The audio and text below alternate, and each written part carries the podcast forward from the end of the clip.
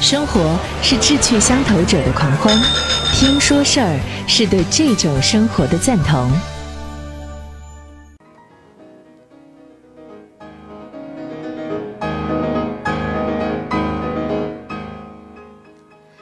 那，好，我们先来分享的是，嗯，人生只有一件事儿，没有比学怎么活更重要的事儿。它的前面的第一大篇章到底跟我们说了什么？这是作者从自己的经历，呃，第一大章呢，先来看自己，看见我自己。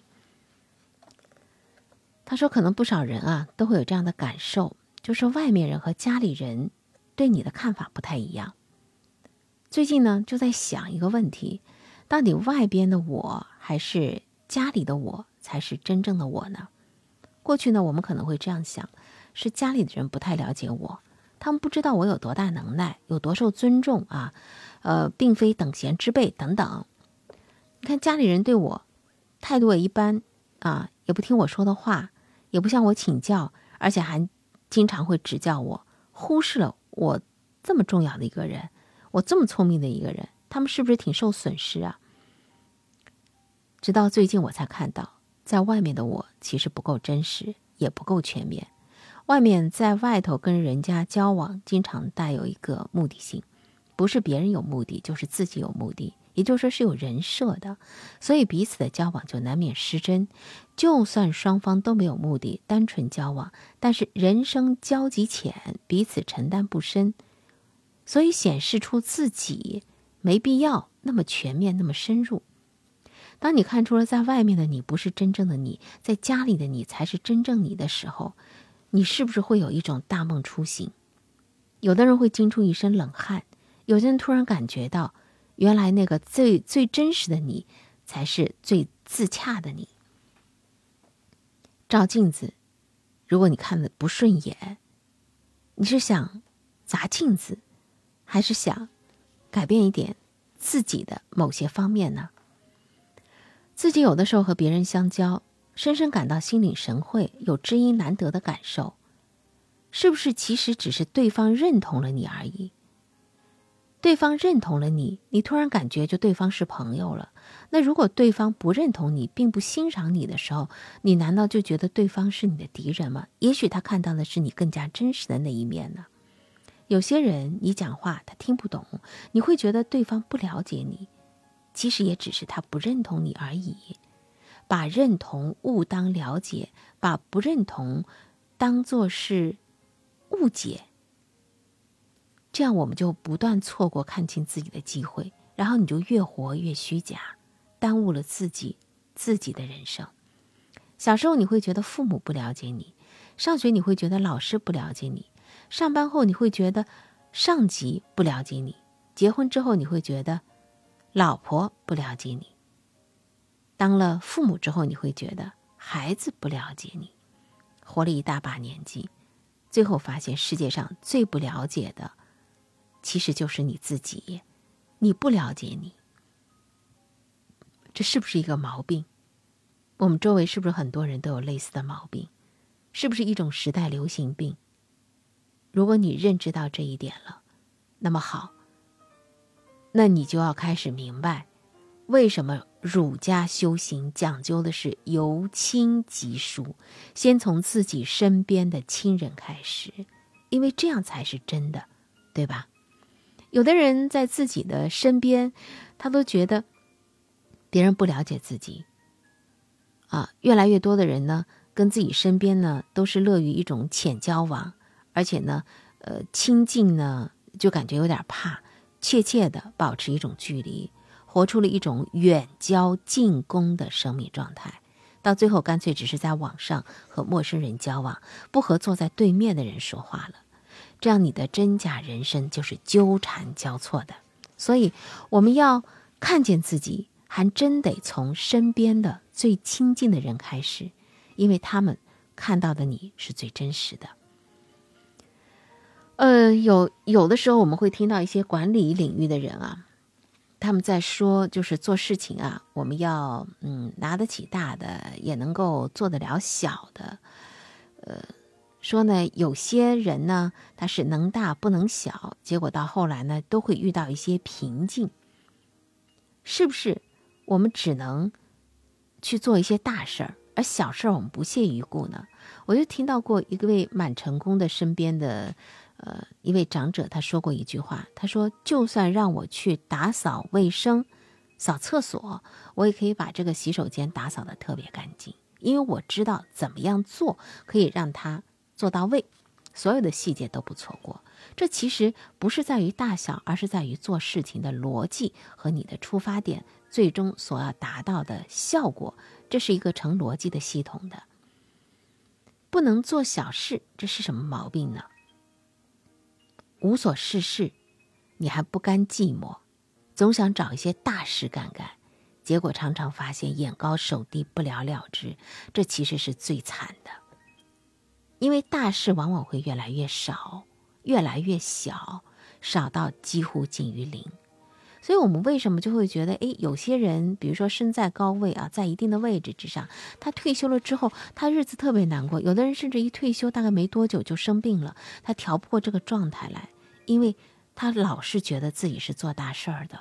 而真到了退休之后呢，无事可做，他就真的是难以面对真实的。境地和真实的自己，无所事事之后还不甘寂寞，就是人要能大，也要能做小事，不能小，这也是没有想好人应该怎么活。不仅仅是事业上头，生活上也是如此的，不能小，有的时候呢，扩展到全方位。我们会发现自己有了这样的毛病，就是做事情呢高谈阔论、眼高手低，生活处处依赖，像白痴一样。啊，真的是有这样的人。比如说他在一定的位置之上啊，他出趟差，所有的票啊什么都是别人给他买的。而当他退休以后，他回归到家里的时候，家里人觉得你真是啥用都没有。啊，这个烧饭不会，就算出个门吧，坐个地铁、乘个高铁，你连买票都不会，因为他一直是别人伺候的。订酒店，现在什么样的渠道订酒店，方法太多了，怎样找到最适合的酒店，怎么样去看一些评价等等，他不会。啊，这就是小事儿，不会做，没做好。让自己陷入了另外一种很尴尬的境地，没有办法真正的和人在一起，不知民间疾苦，因为依赖你就退化了，你就缺乏那种感官上头的直接感受了，你的决策也不精准了，你的创新能力受到了限制，而且你遇到小事情的时候，你就会烦躁或者是逃避，你很难活在当下，最后。人生没有大事情，只剩下小事情的时候，你就不知道该怎么活了。再说的严重一点儿，像那些不能小的领导人，如果再加上好大喜功、不知进退，其为祸，就得由整个企业啊，或是公司和社会一起来买单。如果你有机会做小事情的话，好好的享受。如果你已经没有小事情可以做，那么想一想为什么？所以学怎么活，也得重新学着做小事情开始。这也是认识自己、看见自己的重要环节。现在社会上有些中年男人是什么样的一种情形呢？我们来说一下啊。有很多人都担心，说把孩子给宠坏了，孩子不会宠坏的。很多中年男人，油腻的中年男人，他们是被宠坏的。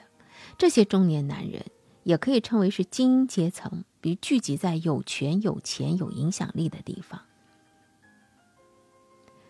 这些人呢，呃，有的时候会有这样的一个共同的历程啊，比如说家境啊一般，读书学本事，进入社会。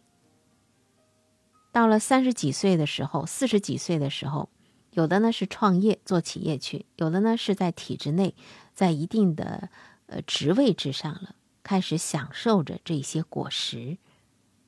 然后突然惊觉，这整个社会体制是这样的对我有利，我只不过是在分内的角色上做对了几件事而已，我就分到了这么一大杯羹，有名有利有地位，大大超出了预期。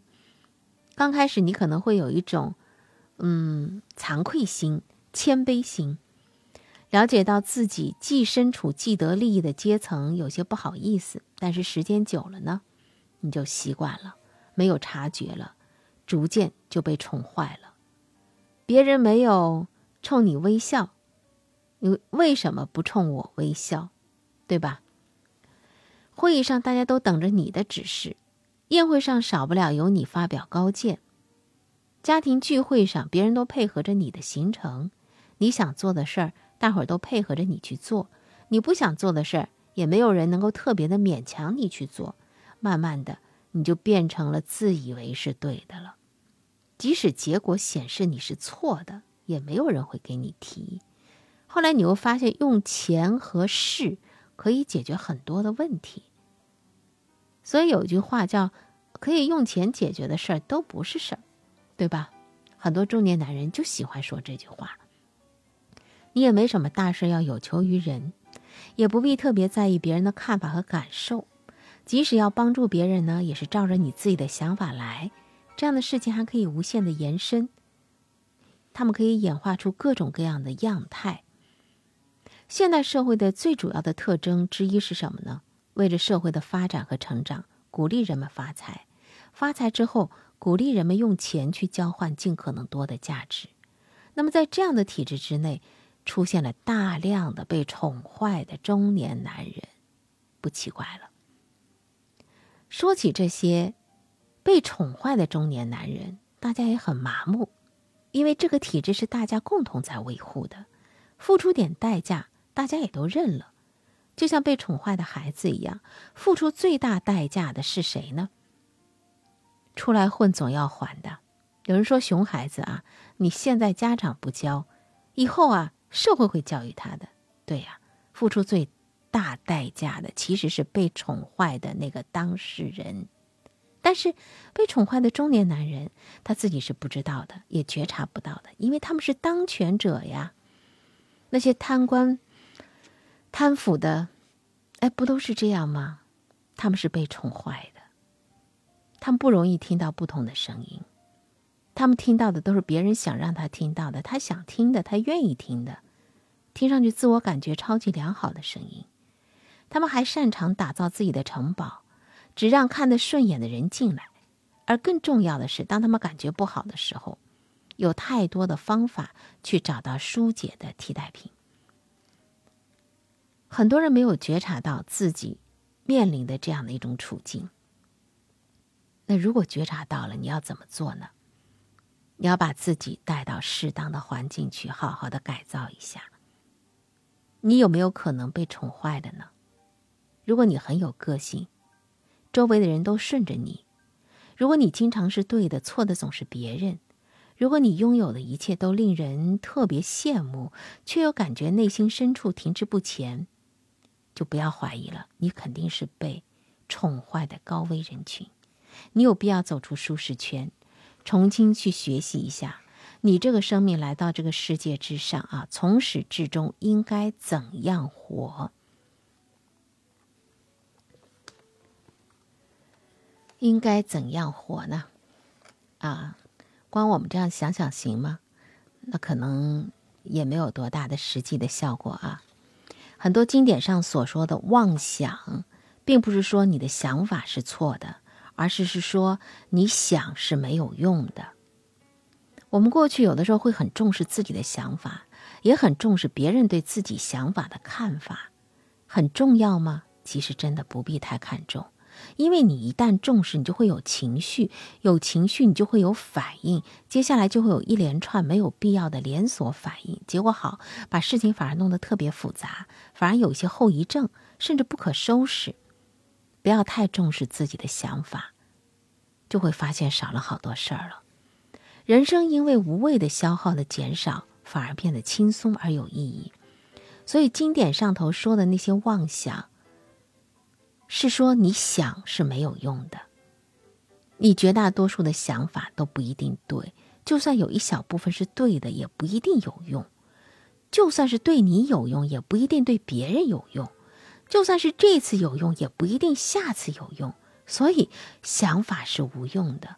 对于如此无用的想法，你还如此执着，你说你是不是傻呢？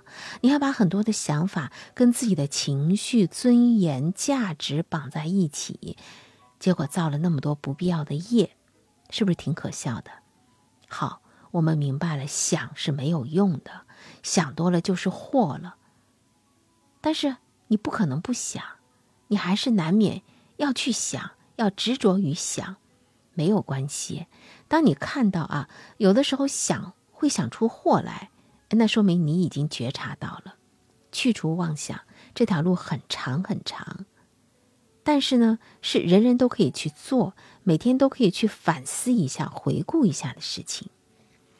好处是什么？不可思议的，你试了就知道了。傲慢，对于很多人来讲呢。是不自知不自觉的，比如说像我，我的骨子里会有一种傲气，这种傲气来源于哪里？我有的时候也在觉察到的时候在反思，我的傲气来自于哪里？是我自认为自己的智商、悟性、我的专业程度，还是我对某些事情的认知有自己独到的见呃见解？我有自己独立的思考，那但是这是我傲慢的理由吗？有一位人生导师说过：“傲慢是绝症啊！为什么？因为他自己看不见。真的是，没有人会觉得自己是一个傲慢的人，除非你有觉察。我觉察到之后，我会发现，我的表面谦虚，可能某种程度上是保持风度；我的内心深处常常会觉得高人一等，我的骨子里有傲气十足。”这里深藏的傲慢，自己是看不见的。与我关系远的人，他们也许也是无感的。比如说，我在这里跟大家说到啊这本书当中的一些概要的时候，你感觉不到我的傲慢，但是我自己知道，我的骨子里是有傲慢的存在。我是一个有傲气的人。我们常常说文人有风骨，风骨的某一方面啊，有人把它理解成了傲骨。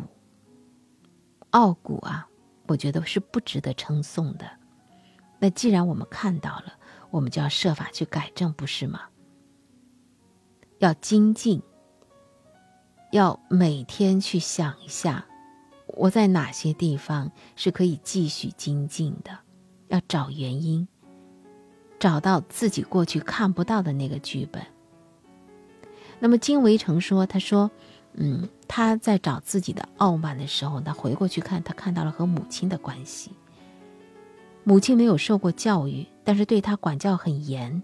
幼年的时候，他必须时刻揣摩着母亲的心意过日子，所以就练就了察言观色的功夫。成年之后，他经常很自豪地对别人说。”我十岁以后对我母亲的了解就超过我母亲对我的了解了。上大学以后，他自认为见多识广，和母亲相处的时候呢，就好像他是大人，母亲是孩子一样。等他事业有点成就之后，他更是以一种哄小孩子的方式来孝顺他的母亲，一直到他母亲过世。回忆起这一段心路历程，他说：“我终于看到自己傲慢的源头。”原来，对于生我、养我、育我、成就我的母亲，我居然是凌驾于她之上的，还觉得理所当然，连这样的傲慢都看不见，其他的自然就是更不用说了。找到傲慢的根源之后，金维纯每天晚上睡前都要向母亲忏悔，说：“对不起，妈妈，现在我知道了，我的一切都是因你而来，你是长辈，我是晚辈。”这么做之后，他深深的感悟到，母亲不责备我是母亲的度量，而我凌驾于母亲之上是不可思议的愚昧无知。如果不从根源上找问题、找原因，傲慢的确很容易变成绝症，而且傲慢藏得越深，越难疗愈。像我这样的，连对母亲的孝顺背后都藏着傲慢心，那么和其他人的交往、关心、付出，哪有一处？不藏着傲慢呢？这傲慢之心潜藏意识深处数十年，而我这个当事人都无知无觉，他真的是隐身高手啊！从我的经验下结论，傲慢真的是绝症，除非你能看见它，而看见它不容易。但是只要能看见，你就会有机遇去治愈它。傲慢有的时候跟自我感觉也是那么巧妙的会一起出场。自我感觉很良好的人，不是不知道反省，只不过是反省的结论经常是比上不足，比下有余。当然，自我感觉好也跟环境是有关系的。比如说，你在这个圈子里头，名利权的含金量比较高，你能够呼风唤雨，大家相互之间比谁有本事，谁会名震四方。攀比之余，当然也有些游戏规则要遵守。除此之外，所谓的大德不欲，小节不拘，既能呼啸江湖，岂不是快意人生？所以何必？自缚手脚呢，这样呢就会有一种特别良好的自我感觉。有人说啊，为什么成功的人士走起来都是腰板笔直的？那低头的、垂头丧气的，那毕竟是遇到了很多的让自己不如意的事情的啊，没有成功，失败多于成功的。哎，你别说，真的是这样子的。你的情绪，你所获取的，你的付出的努力获取的结果，会影响。人的情绪也会影响人的气场，相由心生，大概也是由此而来的。那么金维纯他后来的改变，是因为他换了圈子，他重启了自己的人生学习之旅，他让自己大量的时间去做义工，在各行各业各个领域当中，他跟着前辈一起做，有机会去近身观察，才发现原来有那么多人做到了那么多。他没有做到的事情，于是惭愧之心油然而生，这样就一发不可收拾了。做的越多，就越发现自己差得太远了，就越惭愧了。那么，人为什么会自我感觉良好呢？两个原因：一标准太低；第二见得太少，觉知太浅啊。所以，通常两者兼具，否则你就不可能继续感觉良好下去了。但也有人说，你每次都要自省、反省自己，会不会很过度？反省自己，那日子一定过得很苦，幸福指数在下降了。这是不是一个误会呢？每个人的想法是不一样的啊。我觉得，如果说自己感知到了这一些，开始反省自己，那应该是感觉会越来越好，不会觉得苦。感觉良好的，如果是自我，那么就是逃避。是画个圈儿，把自己封在里头了。感觉良好的，如果是真我，那么就是面对，是海阔天空，一线之隔，天壤之别呀。你如果发现自我感觉良好，那么你就得马上有警觉，你一定是在舒适圈里待得太久了，再继续下去，你的人生可能会荒废。赶紧带自己走出来，去觉察到自己。自己的感受。好，我们今天这个分享《路上听书》就到这儿。